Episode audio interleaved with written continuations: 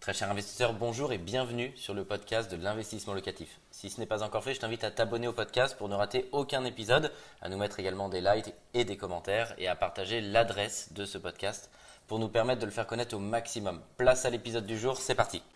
Bienvenue sur Investissement Locatif TV, la chaîne des investisseurs immobiliers. C'est une émission spéciale diagnostic immobilier. On va parler des points de vigilance avant d'acheter. Je vais en parler en plateau avec mon invité. Monsieur Brebel, bonjour. Bonjour. Vous êtes spécialiste du diagnostic immobilier. On va en parler ensemble parce que ça devient un enjeu majeur et c'est un enjeu majeur pour les investisseurs immobiliers avant de passer euh, à la chasse sur leurs biens. Est-ce que vous pouvez nous dire déjà en quoi ça consiste le fait de, faire ces diagnostics immobiliers et pourquoi on les fait? Ça consiste à réaliser jusqu'à 8 diagnostics selon l'année de construction de votre immeuble ou de votre maison individuelle.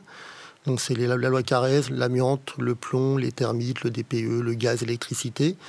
Et ensuite, ça sert à rendre un dossier technique par rapport à un appartement qui va être acheté pour sécuriser l'acquéreur ou le futur locataire. Ok, bah on, va, on va en parler ensemble effectivement sur ces différents items, euh, merci que vous avez cités. Euh, on peut commencer par exemple par le plomb. Bah, si on se met à la place de nos téléspectateurs, ils vont euh, vouloir investir, acheter un bien. Est-ce que c'est grave si on voit que dans le diagnostic, il y a du plomb? En soi, non, c'est pas grave s'il y a du plomb dans les peintures, parce que en fait, le plomb, on vérifie tout ce qui est peinture, hein. et s'il y a du plomb, c'est pas un souci. Par contre, l'important, c'est l'état de dégradation des supports où va, où va se trouver le plomb. Donc si les peintures sont en mauvais état, ça peut être un problème qui va entraîner du saturnisme si par exemple des jeunes enfants s'amusent à ramasser les petites écailles qu'on trouve par terre, les avaler en grosse quantité, ça peut créer du, saturnisme chez les, chez les jeunes enfants. Parce qu'historiquement, les peintures étaient au plomb, ça vient de là? Parce que oui, jusqu'à la fin, la depuis le 1er janvier 48, le, de 49, le plomb est interdit normalement dans les peintures. Et en l'occurrence, euh, avant, il y avait du plomb dans les peintures, effectivement. À partir du moment où, par exemple, euh, l'investisseur va acheter, euh, il y a des peintures qui sont au plomb, mmh. le fait de repeindre suffit? Alors pas l'éliminer, parce que le plomb va, le plomb restera en dessous. Et ça va, le fait de repeindre, ça permet de, de d'emprisonner le plomb, si vous voulez.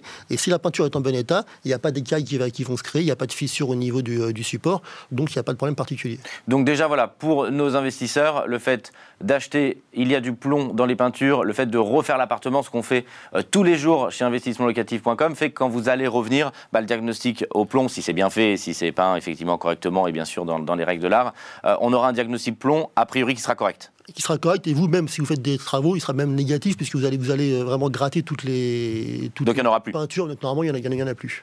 Euh, concernant l'amiante, alors, c'est pas tous les jours, mais ça peut arriver que dans des diagnostics, on ait de l'amiante, par exemple, dans des anciens coffrages euh, présents en partie privative. Est-ce que je peux avoir votre avis? Est-ce que c'est grave? Est-ce que c'est pas grave? Est-ce qu'il faut l'enlever si c'est à l'intérieur d'un coffrage? Est-ce qu'on distingue si c'est accessible, non accessible? Est-ce que vous pouvez nous donner en quelques mots L'amiante, la fibre d'amiante en elle-même, c'est un danger. D'accord on le sait. Oui.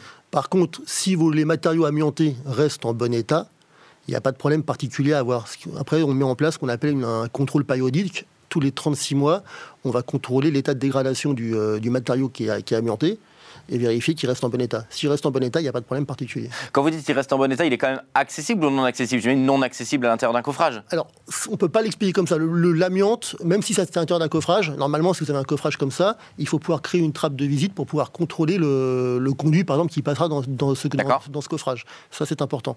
Hum, il faut pouvoir contrôler tous les 36 mois cet élément de façon à vérifier qu'il soit en, bon état. Qu'il ne s'est pas détérioré dans le temps et que ça devient dangereux parce que c'est la fibre. Qu'il n'a pas été cogné, qu'il n'a pas été. Voilà, parce que c'est la fibre d'amiante en elle-même qui va être dangereuse et qui va rester dans, l'air. Je voudrais qu'on parle des autres items. Alors on peut traiter euh, peut-être le gaz et l'électricité ensemble. Euh, voilà, on est investisseur, on achète, on voit que sur le DPE, l'état d'installation de gaz et d'électricité n'est pas aux normes. Est-ce que c'est grave? Est-ce que c'est pas grave ou ça dépend ce qui n'est pas C'est pas sur le DPE que vous verrez l'état d'installation de gaz ou d'électricité, c'est vraiment sur un diagnostic gaz bien particulier, un diagnostic électrique. Oui, sur l'ensemble des diagnostics de l'appartement. Exactement, voilà. Et ensuite, si vous voyez qu'un. Bah, en fait, le diagnostic va vous dire si quel élément peut poser problème. En termes d'électricité ou de gaz. Mais quand vous achetez un appartement, si vous refaites, si vous refaites un, comme vous en l'occurrence, un investissement locatif, en fait, euh, l'appartement va être refait, donc il va être remis aux normes, donc il n'y aura pas de problème particulier après. Ça permet d'envisager les travaux qu'il y aurait à faire sur le sur l'installation de gaz ou l'installation d'électricité. Le conseil que je peux vous donner, c'est ce qu'on fait chez investissement locatif. La plupart du temps, le gaz, de toute manière, on l'enlève pour des questions de rentabilité. vous, vous l'enlevez, c'est et, et effectivement, on va rester en, en total électrique et même le, le, chauffage, bien évidemment, va être électrique. On va refaire complètement l'électricité aux normes. La question que je me pose derrière et que doivent se poser aussi les investisseurs, les normes, elles évoluent tout le temps, c'est une bonne chose, puisque le but, c'est bien évidemment d'améliorer son patrimoine, d'améliorer la sécurité des occupants et de manière générale le, patrimoine. Mais est-ce qu'on n'est pas condamné finalement tous les ans ou tous les deux ans à ne plus avoir un appartement aux normes parce que euh, électrique, parce que les normes changent tellement que finalement elles sont bonnes à un instant T, mais deux ans après, quand vous repassez ou par exemple je veux revendre mon appartement, ce n'est plus aux normes? En termes d'électricité, non, parce qu'en fait, il y a deux normes. Il y a la norme que nous, en tant que diagnostiqueurs, on utilise, qui est une norme de sécurité, de mise en sécurité il y a la norme des électriciens qu'eux utilisent, qui est une norme de mise en conformité. Et ce qui fait qu'en fait, en termes de sécurité, la norme n'évolue pas si vite, et tous les deux ans, c'est exagéré. Euh, mais effectivement, peut-être que tous les 4-5 ans, la norme peut évoluer et vous avez dans ces cas-là des, améliorations à apporter. Euh, on a un item aussi, c'est l'état des risques naturels et technologiques. Euh, à quoi ça sert? Est-ce que vous pouvez nous en parler? Alors, en l'occurrence, sur Paris, on va contrôler au niveau de la carte que l'immeuble où vous allez acheter un appartement, ou votre maison individuelle, sur Paris c'est plus, c'est plus rare, mais sur la France ça peut arriver, qu'il n'est pas dans une zone dite à risque en termes d'inondation, de, mouvement de terrain, de, par rapport euh, à l'exposition au bruit. Il y a différents items comme ça qui sont contrôlés. Alors moi, je peux en parler que sur Paris parce que c'est mon, ma zone d'activité. Sur Paris, euh, il n'y a pas trop de risques euh, à ce niveau-là. Hein. On sait qu'il y a des zones de carrière, mais de toute manière, c'est pas propre au logement, c'est propre à la zone géographique. C'est la zone et ça concerne l'immeuble. Ça ne concerne pas le logement particulièrement. Donc l'idée, c'est de donner un maximum d'informations à l'investisseur, à l'acheteur, pour savoir dans la zone dans laquelle il achète. Exactement, tout à fait. On peut en parler. On travaillait, euh, on travaille ensemble sur des appartements. Très souvent, les appartements des investisseurs sont des logements qui sont insalubre au départ, puisque bien évidemment on les refait ensuite euh, complètement. Et historiquement, il y a beaucoup de biens qui ont été achetés avec des DPE dits vierges, c'est-à-dire qu'il n'y a aucune lettre, tout simplement parce que c'était, et vous pouvez nous en parler, basé sur la consommation, je crois, EDF des précédents locataires. Alors qu'est-ce qui fait que la lettre avant c'était sur les factures? Là on parle maintenant du, norme où on, mesure vraiment énergétiquement le logement. Est-ce que vous pouvez nous éclaircir? euh, Le DPE, la façon de calculer le DPE, c'est basé sur la construction de l'immeuble. Tous les immeubles construits avant 1948, on se base sur la méthode des factures. C'est-à-dire qu'il fallait récupérer 36 mois de factures de l'occupant de l'appartement pour pouvoir faire un calcul par rapport aux consommations réelles en kilowattheure. Mais ça, mais ça c'était quand même rare. Là, on parle de récupérer 36 mois, donc 3 ans d'historique de, de, facturation. Alors, sur des biens qui ont été laissés à l'abandon euh, et chez investissement locatif, on va complètement les transformer. Autant dire que c'est mission impossible de récupérer un historique de 3 ans, surtout si, si le bien avait été abandonné ou, mis en location à plusieurs locataires, parce que c'est eux qui prennent le contrat EDF à leur nom. Euh, mais vous aviez souvent, du coup, un DPE vierge, non? Bah, dans, les, dans les appartements dont vous avez parlé, quand c'est des locataires ou des immeubles qui ont été abandonnés, faire des appartements qui ont été abandonnés pendant longtemps, effectivement, le, le DPE vierge, c'était la solution qui avait été mise en place pour pallier à ce manque d'informations en fait. Et maintenant, donc, c'est une autre méthode, c'est ce que vous expliquez À partir du 1er juillet 2021, il y a la nouvelle méthode. Le DPE va revenir à une méthode entièrement globale, c'est la méthode 3CL, pour l'intégralité des logements. Euh, il y a un sujet d'actualité, c'est les passoires thermiques, c'est le fait de, rendre impossible à la location des biens dont, euh, ce qu'on appelle des passoires thermiques, hein, dont, qui ne sont pas suffisamment isolés. par rapport au... Euh, le classement énergétique, c'est F ou G, on considère que c'est des passoires thermiques. Euh, déjà, votre avis, est-ce que de manière générale, sur tous les appartements euh, dans lesquels vous ou votre équipe réalise des diagnostics, est-ce que c'est fréquent d'avoir des passoires thermiques? Fréquent, je dirais pas jusque-là, mais ça peut effectivement euh, arriver sur des vieux appartements où il n'y a pas d'isolation, où les, on a encore des vieux grilles, ce qu'on appelle des grippins, des vieux convecteurs électriques, le ballon de chaude n'a pas été changé, il n'y a, pas de, a, a pas de VMC ou pas de ventilation. Euh, ça peut arriver qu'on tombe sur des aux appartements classés en F ou en G. Parce que là, l'intérêt, euh, et c'est l'investisseur qui parle, il est énorme pour nos téléspectateurs qui veulent se lancer dans cette aventure de l'investissement immobilier, parce que ça veut dire que des biens qui demain, initialement, sont des passoires euh, thermiques, mhm. euh, qui ne pourront plus être mises en location, bah, pour tous les investisseurs, c'est vraiment une, un, gisement de bonnes affaires qui va être présent, puisque derrière, ils vont être complètement reconfigurés, remis aux normes, contrôlés par vous juste avant que ce soit mis en location. Donc il y a effectivement euh, un intérêt puisque tous ces biens qui sont aujourd'hui des passoires thermiques et qui vont se retrouver sur le marché, qui ne pourront plus être mis en location, euh, bah, ça va peut-être euh, être énormément de bonnes affaires à l'achat pour tous les clients investisseurs. Peut-être ça c'est possible en sachant que par contre, il y aura des, si le prix baisse de ce, bien immobilier, il y aura des travaux à engager, à mettre en œuvre, de façon à ce que le classement énergétique soit meilleur et ne soit plus en, F pour pouvoir louer l'appartement. Est-ce que vous pouvez nous dire les grands indicateurs? Alors, qu'est-ce que vous mesurez pour que justement cette lettre, euh, en fonction que, ce qui fait varier la performance énergétique du logement, c'est quoi? Ces fenêtres double vitrage? C'est ce que les murs sont isolés? bah pour, pour résumer la chose, la partie la plus importante, c'est l'isolation. D'accord. Donc c'est pour ça que le gouvernement, en changeant la façon de calculer le DPE et en mettant la loi en place pour les, les passoires thermiques, euh, va amener, va demander aux propriétaires de faire des des travaux. Des travaux de rénovation. De rénovation, exactement, et notamment de l'isolation, parce que c'est quand même ça qui permet de franchir un, palier par rapport au, classement énergétique. Après, on vérifie aussi de tout. Ben, par exemple, si vous avez un appartement qui se trouve en rez-de-chaussée, où euh, on va dire, ben, en fait, on prend en, compte la, la, surface, ce qu'on appelle les surfaces déperditives. Oui. C'est les surfaces qui donnent sur l'extérieur. si on est rez-de-chaussée, il y aura la surface de plancher. Si vous avez un mur qui donne sur les parties communes, par exemple, vous aurez la surface du mur qui donne sur les parties communes. Donc nous, on doit faire la surface de ce mur-là. Et avec toutes les données, comme je vous ai expliqué tout à l'heure, c'est-à-dire le type de chauffage que vous installez, le type de ballon d'eau chaude que vous installez, le type de savoir s'il y a une, ventilation ou pas, quel type de ventilation est mis en place, savoir si après vous...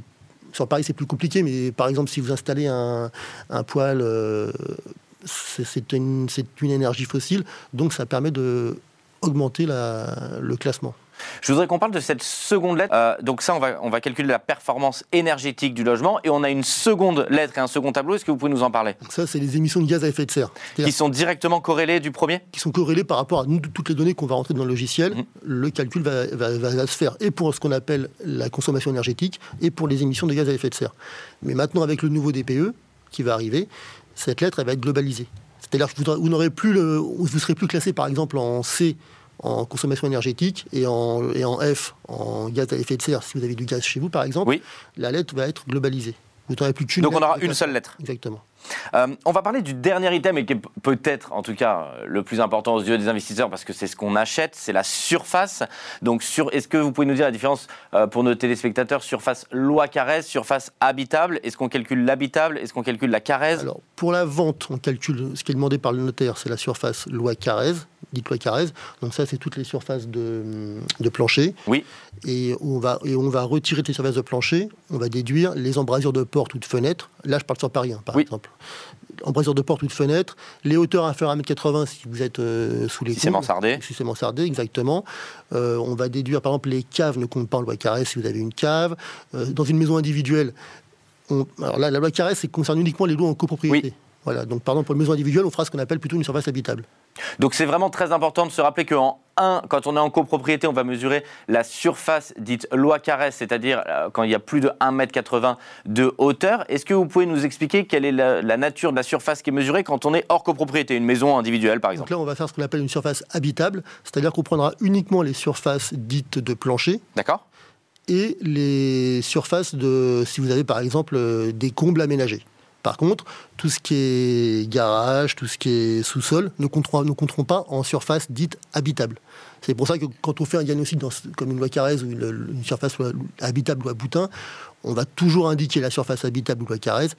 Et nous, on parle, on part du principe qu'on indique quand même aussi la surface totale au sol.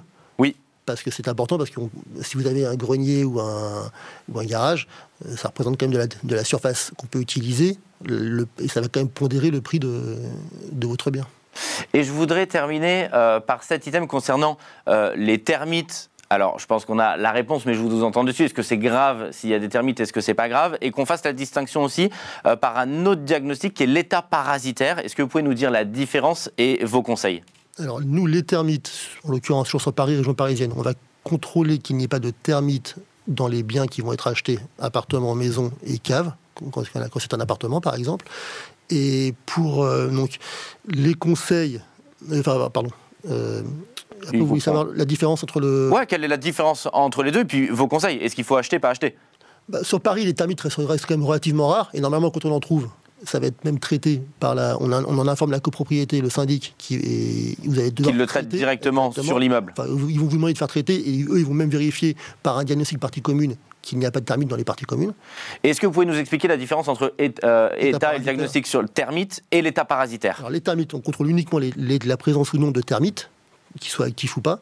Et l'état parasitaire, on va contrôler tout ce qui est euh, les champignons, les mérules, la moisissure, d'autres types d'insectes à l'arbre xylophage, ce qu'on appelle, dont font, font, partie les termites, mais comme le, la petite vrillette, la grosse vrillette, euh, le... Tous les parasites qui peuvent exister de manière Les capricornes, tout ça, ça, ça, sera l'état parasitaire. Sur Paris, il y a un intérêt... Euh, plus ou moins important, mais par exemple dans des zones comme dans les Landes ou le, le bassin de, de, Bordeaux, tout ça, là, ce qui est une zone à risque, les termites sont importants. Hein. Un grand merci d'avoir suivi cet épisode jusqu'au bout. Je te donne rendez-vous pour un prochain épisode. Si ce n'est pas le cas, abonne-toi au podcast, partage-le, mets-nous un like et tu peux également retrouver plus de conseils sur YouTube avec plus de 300 vidéos gratuites.